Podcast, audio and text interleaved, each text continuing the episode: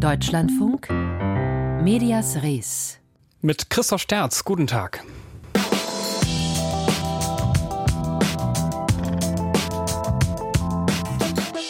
preiswürdige Berichterstattung, weniger preiswürdige Berichterstattung und verhinderte Berichterstattung.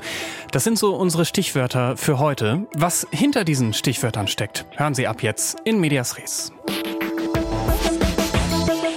Sie gehört seit Jahrzehnten zu den besten Journalistinnen und Journalisten, die von Moskau aus berichten, mit beeindruckendem Hintergrundwissen und brillanter Sprachkenntnis.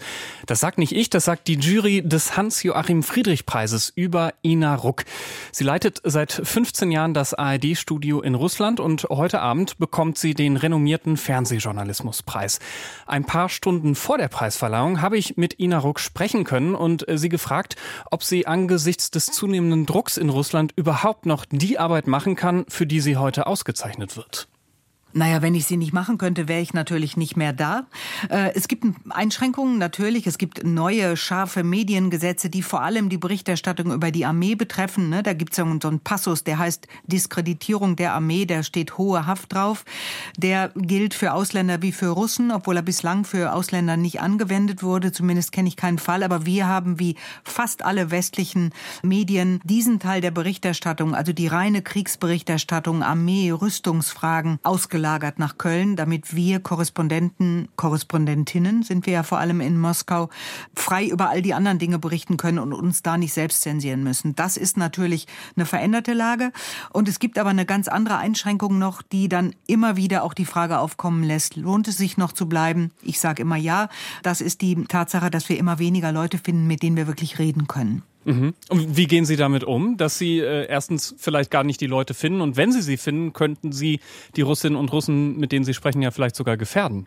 Genau, deswegen ist äh, man hat plötzlich eine ganz neue Verantwortung, umzugehen mit Interviews, die man vielleicht gemacht hat, das zum Thema Gefährden. Also ne, da passierte schon mal, dass ich auch wirklich Leuten sage, ich würde jetzt diesen Teil sie nicht weiterfragen, weil ich merke, dass sie dazu tendieren, sich hier um Kopf und Kragen zu reden. Das ist eine blöde Situation, aber man hat ja eine Verantwortung. Oder ich habe manchmal auch schon Zitate nicht gesendet, weil ich gedacht habe, damit bringe ich diesen Menschen im Zweifel ins Gefängnis. Der Hintergrund ist, dass im Moment gerade ein junger Mann vor Gericht steht in Moskau, der einem ausländischen Medium an, zu Anfang des Krieges, als Butcher gerade passiert war, bei einer Straßenumfrage gesagt hat, dass er das ganz schlimm findet, was, was in Butscha passiert ist. Er hat Putin kritisiert, er hat von einem verbrecherischen Krieg gesprochen, wenn mich nicht alles täuscht. Der steht jetzt vor Gericht, der Staatsanwalt hat zehn Jahre gefordert. Und das ist dann was, da überlegt man sich schon sehr gut, was fragt man die Leute und was sendet man auch von den Antworten. Aber man kann ja auch ohne Kamera mit Menschen reden und ohne Mikrofon. Und da erfährt man doch sehr viel, was man dann eben in Live-Schalten erzählt oder ne, also ohne die Quelle wirklich namentlich zu benennen. Also man, man kann da schon doch eine ganze Menge auch machen. Sie haben ja gerade schon über mögliche Urteile und Haftstrafen gesprochen. Da müssen wir auch über den Fall ähm, des Wall Street Journal Reporters Ivan Gershkovich äh, reden. Der ist in Russland festgenommen worden im März, sitzt jetzt in Untersuchungshaft wegen angeblicher Spionage. Diese Untersuchungshaft wird immer wieder weiter verlängert. Und Sie sagen aber trotzdem, dass es im Interesse der russischen Regierung ist, wenn westliche Medien im Land sind. Wie passt das zusammen? Äh, ganz schwierig. Also der Fall Evan Gershkovich ist auch einer, der uns natürlich wahnsinnig beschäftigt. Den haben wir immer im Kopf. Ähm, man hat ihn in seiner journalistischen Arbeit plötzlich als Spion bezeichnet. Ein Skandal, was sie mit ihm machen. Wir kennen uns ja auch alle. Es ist tatsächlich ein Skandal. Mir scheint es, das soll so eine Art Warnung oder Abschreckung sein für alle. Vielleicht ist es auch einfach die Tatsache, dass sie einen Amerikaner wollten, um ihn später gegen irgendwas austauschen zu können. Wir haben uns alle darüber unterhalten, was machen wir, bleiben wir, bleiben wir nicht. Wir sind im engen Austausch, wir westlichen Korrespondentinnen und Korrespondenten, die da noch im Land sind und informieren uns ständig, wer macht was. Wir halten es dennoch für geboten, dort zu bleiben, ähm, zu arbeiten, haben natürlich das immer im Kopf, aber sich einschüchtern lassen ist auch keine Option. Frau Ruck, wir müssen noch äh, über jemand anderes sprechen, nämlich über den Journalisten und Buchautoren Hubert Seipel. Äh, das ZDF und der Spiegel, die haben gerade äh, berichtet, dass er Geld bekommen haben soll aus Russland, mindestens 600.000 Euro für mindestens eines seiner Bücher über Wladimir Putin. Ja, unfassbar, und gesagt. er hat auch eine große Doku in der ARD gemacht vor elf Jahren und ähm, Putin auch interviewt fürs erste deutsche Fernsehen. Ähm, Sie haben gerade schon gesagt, unfassbar. Das heißt, beschädigt Sie das auch selber als quasi echte Russland Expertin? Das weiß ich jetzt nicht, ob das mich beschädigt, weil ich bin nicht diejenige, die diesen, die diesen Film gemacht hat und die diese, diese Interviews geführt hat. Aber es ist natürlich immer schlecht, wenn sowas rauskommt oder wenn sowas überhaupt passiert, wenn sich jemand dafür sowas verlocken lässt. Also das ist natürlich ein Skandal. Also als ich das gelesen habe, ich das ist unfassbar, war meine erste Reaktion und ist sie immer noch. Und wie kann das denn sein, dass so vermeintliche Fachleute wie Seipel dann in Talkshows sitzen und, und echte Fachleute äh, eher nicht? Gehört das auch irgendwie so zur Medienstrategie der russischen Regierung, solche Leute quasi ranzuziehen? Natürlich, das ist exakt die Strategie, die Methode, die die verfolgen. Da sitzen ja keine Anfänger in den Presseabteilungen. Nicht? Da sitzen Leute, die wirklich sehr geschickt sind mit äh, Kommunikation und die umgehen die Fachleute sehr gezielt. Das erleben wir nicht nur im Journalismus, das erleben wir auch in der Wissenschaft. Wer wird da eingeladen zu irgendwelchen Hintergrundgesprächen? Wer bekommt exklusiven Zugang in die Privaträume des Kremls? Oder in Fall Seipel war das ja irgendwie das Schwimmbad, wo er da mit Putin war. Sie sind Auto gefahren. Das sind natürlich Dinge, die bietet man dann an den Fachleuten, die die kritischen Fragen stellen könnten, vorbei. Ähm, den äh, Menschen an, die man sich vorher ausgeguckt hat. Da geht es viel um Eitelkeit, da geht es viel um Ruhm. Da lassen sich möglicherweise Leute von blenden, dass da auch Geld eine Rolle gespielt hat und dann auch noch so viel, das hat mich echt überrascht. Aber dass das die Strategie des Kremls ist, ist völlig klar. Und das machen sie nicht nur mit deutschen Medien, das habe ich auch, also wir reden ja, wie gesagt, viel miteinander in Moskau. Das passiert auch in den USA, das passiert auch in anderen Ländern. Die Strategie ist immer dieselbe. Aber müssten dann nicht die Redaktionen in Deutschland eigentlich immer bei Ihnen anrufen und sich äh, rückversichern, ob zum Beispiel die Expertin der Experte wirklich einer oder äh, eine ist? Weil Sie müssten das ja unabhängig einschätzen können. Manche machen das, aber ich bin ja jetzt auch nicht die Senderpolizei. Es gibt äh, Redaktionen, die äh, Verantwortung haben für ihr eigenes Programm und das müssen sie wahrscheinlich dann da fragen. Aber manche machen es tatsächlich, ja.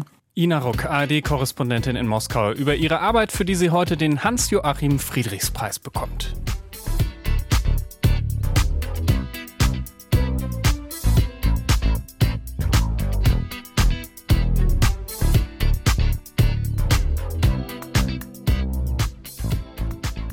Die Geschichte von Jens Söring ist oft erzählt worden in den letzten Jahren und Jahrzehnten. Söring saß über 30 Jahre lang in den USA im Gefängnis wegen des Mordes an den Eltern seiner damaligen Freundin.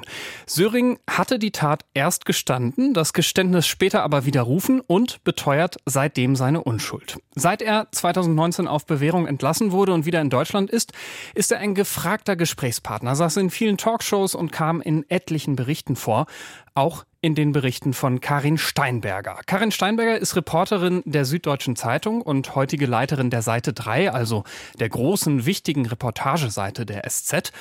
Und Karin Steinberger hat Söring als Journalistin viele Jahre lang begleitet, über ein Dutzend Artikel über seinen Fall geschrieben. Aber Steinberger stand laut dem Norddeutschen Rundfunk auch in engem Kontakt zu Unterstützerinnen und Unterstützern von Söring und soll sie unter anderem beraten haben bei der Formulierung von Leserbriefen. Leserbriefe, die ihre eigenen Texte verteidigen sollten gegen Kritik. Lea Eichhorn vom NDR Medienmagazin ZAP hat den Fall zusammen mit ihren Kolleginnen und Kollegen recherchiert und ist jetzt hier bei uns. Lea Eichhorn, wenn eine Journalistin so vorgeht, kann das dann eigentlich doch einer großen Qualitätszeitung wie der SZ nicht gefallen, oder?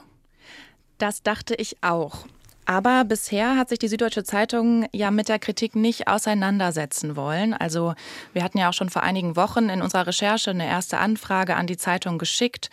Und in der Antwort darauf hatte die Chefredaktion die Kritik noch relativ deutlich zurückgewiesen und diese E-Mails zum Beispiel als Privatsache bezeichnet und nicht weiter kommentiert. Und was auch zur Geschichte gehört, ist ja die Kritik und die Diskussion an der Rolle Karin Steinbergers und auch über ihre Berichterstattung ist ja nicht ganz neu. Also auch das Portal Übermedien hat Anfang 2022 schon mal berichtet, dass es solche E-Mails geben soll. Ähm, das heißt, das ist genau, also die Kritik ist nicht ganz neu. Und deswegen war es für mich erstmal nicht überraschend, dass die SZ sich da zuerst nicht ausführlich äußern wollte und umso überraschender, dass sie uns jetzt doch ein Interview gegeben haben und sich darin entschuldigt haben. Und zwar hat das äh, der Chefredakteur gemacht, Wolfgang Krach. Wie, wie genau und wofür hat er sich entschuldigt?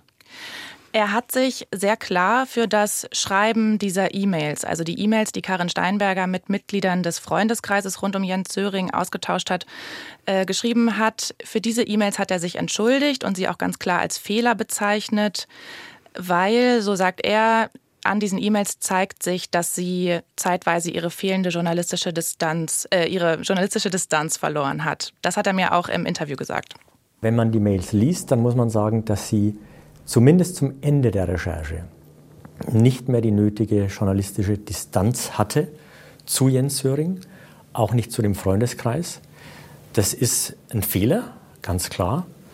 Und ähm, ein Fehler, der ihr heute leid tut, uns als Chefredaktion genauso. Und ein Fehler, für den ich mich als Chefredakteur, wo ich nur sagen kann, ich bitte unsere Leserinnen und Leser um Entschuldigung.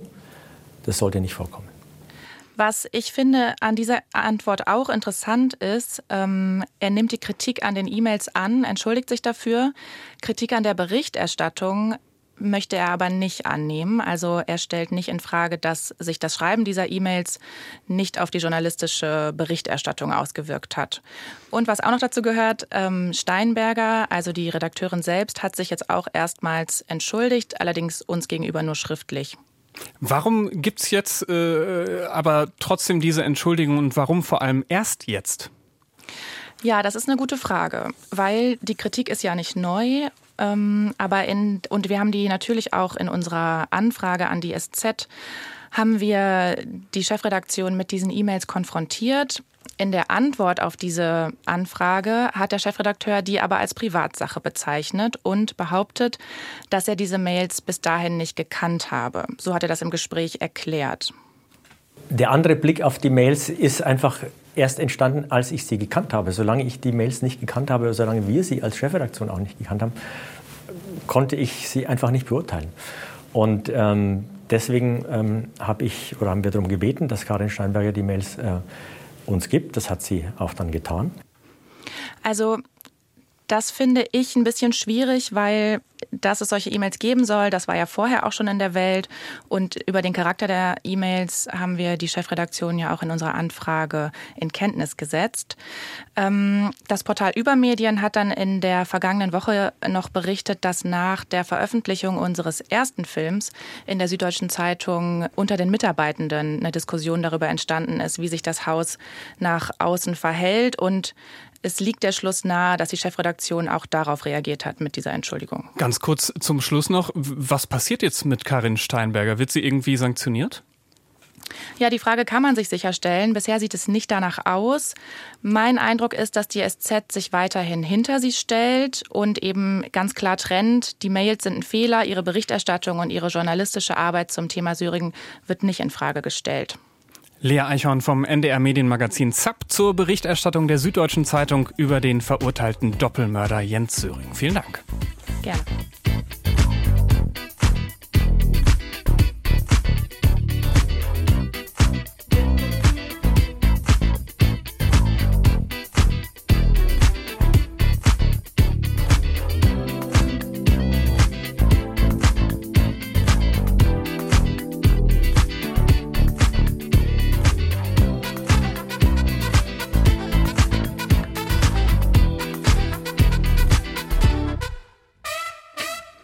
Dass sich ein 92-Jähriger aus dem aktiven Leben, Berufsleben zurückzieht, okay, das ist nicht so richtig erstaunlich, aber trotzdem waren viele überrascht, als Medienunternehmer Rupert Murdoch vor ein paar Wochen gesagt hat, ich höre jetzt wirklich auf.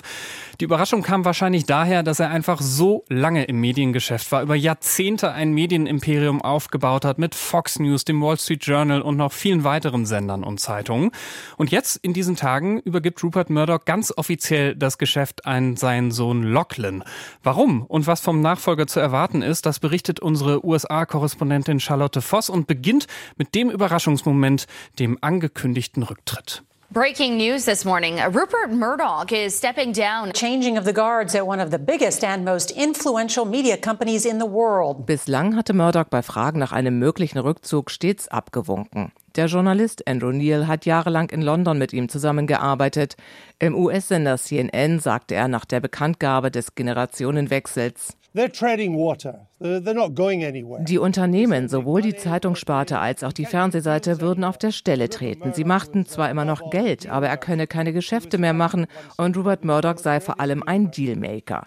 Das Unternehmen sei geschrumpft, deshalb habe er einfach gedacht, Zeit zu übergeben. Mal sehen, wie sich Lachlan mache. Der älteste Sohn wird alleiniger Vorsitzender der News Corp, zu der das Wall Street Journal sowie andere Print- und Digitalmedien gehören und er bleibt geschäftsführender Vorsitzender und CEO der Fox Corporation. Nach Schätzungen des Magazin Forbes ist das Imperium mehr als 20 Milliarden Dollar wert. Ian D'Souza, Professor für Finanzen an der Stern School of Business in New York, möchte sich nicht auf Zahlen festlegen. Für ihn besteht der Wert eines Medienhauses darin, wie schnell es auf Trends und Nachfragen reagieren kann. Which appears to be the consensus at the moment that uh, live sports and that live um, mit dem Verkauf der Unterhaltungssparte an den Disney-Konzern vor einigen Jahren habe sich die Fox-Gruppe zu Live-Sport, Live-Nachrichten bekannt. Das Geschäft mit dem Erlebnis, denn Live sei unersetzbar. Lachlan müsse sich darauf konzentrieren, dass ihm jetzt diese Werte nicht unter der Hand wegschmelzen würden. Bei den Murdochs wurde heftig um die Thronfolge gestritten. Das Ganze bot sogar Stoff für die Serie Succession, zu Deutsch Nachfolge. Doch spätestens nachdem sein Bruder James vor rund drei Jahren den Konzern verlassen hat, stand der etwas ältere Lachlan als Kronprinz fest. Der Princeton-Absolvent hat auf verschiedenen Posten im Konzern gearbeitet, war auch einige Jahre im Privatradiobereich selbstständig und gilt als konservativ. Im Präsidentschaftswahlkampf 2016 hatte Rupert Murdoch den Republikaner Donald Trump unterstützt. Bei einer Veranstaltung im Folgejahr machten beide keinen Hehl aus ihrer zumindest beruflich lukrativen Freundschaft. The Commander in Chief and the President of the United States, my friend Donald J. Trump.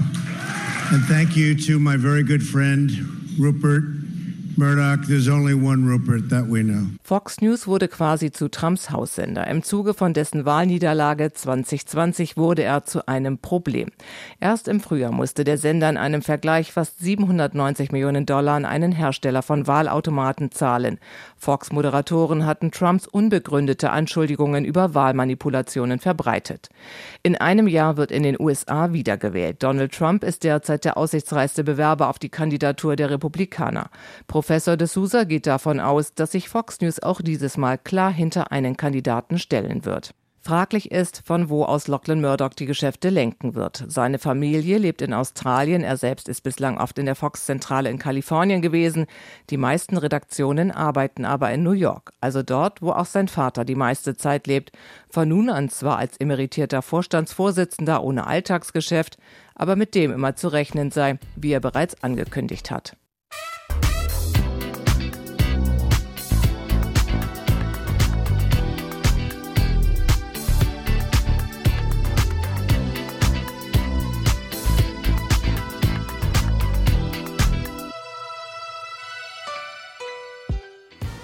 Das ARD-Politikmagazin Monitor darf nicht dabei sein beim Landesparteitag der AfD in Thüringen. Dieser Landesparteitag steht an und äh, das hat die vom Landesverfassungsschutz in Thüringen als gesichert rechtsextremistisch eingestufte Partei gerade entschieden.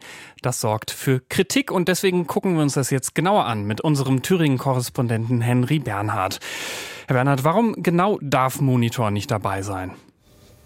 Stefan Möller, einer der beiden Landesvorsitzenden der AfD in Thüringen, sagte, die Akzeptanz ende, wenn überhaupt nicht mehr von einer journalistischen Berichterstattung die Rede sein kann. Und er schrieb auch noch, unsere Parteitage sind immer nur für einen beschränkten Personenkreis zugänglich, schon aus Sicherheitsgründen. Zum Hintergrund Monitor und gerade der Chef Georg Gressle stehen bei der AfD schon länger im Fokus der Kritik, vor allem wegen deren zugespitzter Kritik an der AfD und auch über, wegen Berichten über die Verbindung der AfD ins offene rechtsextreme Milieu. Und nun zieht die Thüringer AfD Konsequenzen und lässt nicht mehr alle Journalisten gleichberechtigt zu. Aber dürfen die das äh, einfach so selber entscheiden, wer hin darf und wer nicht? Die Frage stellt sich immer wieder bei Behinderungen. Sie wird immer mal wieder diskutiert auch. Manche Juristen sagen, dass ein Ausschluss von Journalisten rechtlich unzulässig sei, da die Parteien ja an der politischen Willensbildung mitwirken und da müsse man auch äh, berichten dürfen. Das ist aber keine Einheitsmeinung. Ich habe vorhin mit Sophie Schönberger gesprochen. Sie ist Professorin und Parteienrechtlerin an der Universität Düsseldorf. Und ich habe ihr auch die konkrete Frage gestellt, darf die AfD das? Die einfache, äh, wenn noch unbefriedigende Antwort ist ja. Es gibt keine rechtliche Bestimmung, die Parteien verpflichten würde, Journalisten zuzulassen. Es gab die Diskussion schon vor einigen Jahren, als die AfD mit dieser Praxis angefangen hat. Da gab es juristische Versuche, irgendwie eine Pflicht zu konstruieren, die man aber im Gesetz nirgendwo findet. Es hat sich dann auch verloren. Das heißt, es hat niemand geklagt. Aus gutem Grund, denn die Erfolgsaussichten einer solchen Klage würde ich für verschwindend gering halten. Und also könnten also die Parteien entsprechend agieren. Transparent müssten sie nur gegenüber ihren eigenen, eigenen Mitgliedern sein. Aber der Gesetzgeber könnte natürlich die Pflicht zur Öffentlichkeit normieren in einem Gesetz. Das war nur bislang nicht nötig, da alle Parteien bislang froh waren über Presseöffentlichkeit. Auch wenn äh, eine Klage also anscheinend im Moment aussichtslos äh, äh erscheint, äh, kann man ja trotzdem die ganze Sache äh, kritisieren. Und äh, das äh, passiert auch zum Beispiel vom WDR, der zuständig ist äh, für Monitor und auch von anderer Stelle. Was ist da an Kritik zu hören? Der WDR, also ist die letzte Meldung jetzt, hat beim Landgericht Erfurt einen Antrag auf Erlass einer einstweiligen Verfügung eingereicht, um doch noch Zugang zum AfD-Parteitag zu erhalten. Das könnte juristisch durchaus interessant werden, was da noch passiert in dieser Woche. Der Monitorleiter Georg Restle kritisierte die Entscheidung als Offenbarungseid eines rechtsextremen AfD-Landesverbandes und der Deutsche Journalistenverband Bundesvorsitzende Mika Beuster sagte, die AfD stelle hier ihr gestörtes Verhältnis zur Pressefreiheit und zur kritischen journalistischen Berichterstattung unter Beweis. Und ist das jetzt etwas, was was äh, in Thüringen zum Beispiel noch nie passiert ist oder hat der Thüringer Landesverband sowas früher auch schon mal gemacht? Also meines Wissens, ich habe auch noch bei Kollegen gefragt, bislang noch nicht. Ich verfolge die AfD in Thüringen jetzt seit zehn Jahren, also von Anfang an. Anfangs gab es eine große Unsicherheit, wie man überhaupt mit Medien umgehen sollte. Dann gab es eine Radikalisierung und auch Professionalisierung und einen Rückzug auf eigene Nachrichtenkanäle. Jetzt mal abseits der Parteitage. Björn Höcke gibt vielen Journalisten schon seit vielen Jahren keine Interviews mehr, immer mit der Begründung, er habe keine Zeit. Er redet aber sehr gern mit alternativen Medien, so aus dem rechtspopulistischen bis rechtsextremen Spektrum. Das will er auch weiterhin so halten. Er ist auch selten auf den Pressekonferenzen der Landespressekonferenz da. Äh, aber sein Co-Vorsitzender, das muss man sagen, ist offen für Presseanfragen. Und bislang gab es auch immer Zugang für alle zu den Parteitagen. Und äh, wie sieht das aus mit äh, anderen Landesverbänden und, und, und mit den Bundesparteitagen? Es gibt immer mal wieder Fälle, wo einzelne Journalisten nicht zugelassen werden. Es gab auch schon mal einen Landesparteitag ohne Pressezugang. Die AfD Sachsen hat einzelne Journalisten immer wieder ausgeschlossen. Die AfD hat auch mal versucht, nur Journalisten zum Bundesparteitag zuzulassen, die sich einverstanden erklären, dass besonders sensible Angaben über ihre Herkunft und Einstellung gespeichert werden. Oft werden Platzgründe angegeben oder Sicherheitsgründe. Also das ist so die, äh, der Versuch, den Zugang zu erschweren. Und dann das andere ist das Zweite, was sie machen. Es sind vergleichbar schlechte Arbeitsbedingungen vor Ort mit wenig Platz, mit eine Absperrung mit beschränktem Kontakt zu Delegierten, dass man also nicht mit den Delegierten reden kann, was ja eigentlich immer sehr wichtig ist auf äh, Parteitagen. Manchmal wird auch so ein bisschen gezüschelt oder ein bisschen beschimpft. Es gibt auch manchmal mangelhaftes Material zur Vorbereitung, also die Antragsbücher etwa. Also das ist die, der Versuch, den Journalisten den Aufenthalt unangenehm zu machen, aber dennoch meist ist der Zugang für uns Journalisten gut möglich und mitunter auch technisch äh, durchaus professionalisiert gegenüber den Anfangsjahren. Die Thüringer AfD möchte das ARD-Politikmagazin Monitor nicht dabei haben bei ihrem Landesparteitag. Und der WDR will jetzt dagegen vorgehen. Darüber habe ich gesprochen mit unserem Thüringen-Korrespondenten Henry Bernhard. Und morgen, da sprechen wir hier an dieser Stelle um 15.35 Uhr wieder über den Krieg im Nahen Osten mit einer Spezialausgabe von Nach Redaktionsschluss, unserem Medienpodcast. Es wird dann unter anderem darum gehen, wie eigentlich berichtet werden kann aus und über den Gazastreifen angesichts der Tatsache, dass die Lage dort äh, extrem schwierig und gefährlich ist und vor allem auch angesichts der Tatsache, dass es dort keine internationalen Journalistinnen und Journalisten dauerhaft vor Ort gibt. Ich bin Christoph Sterz. Ich empfehle Ihnen jetzt noch den Büchermarkt nach den 16 Uhr Nachrichten und wünsche einen guten Donnerstag.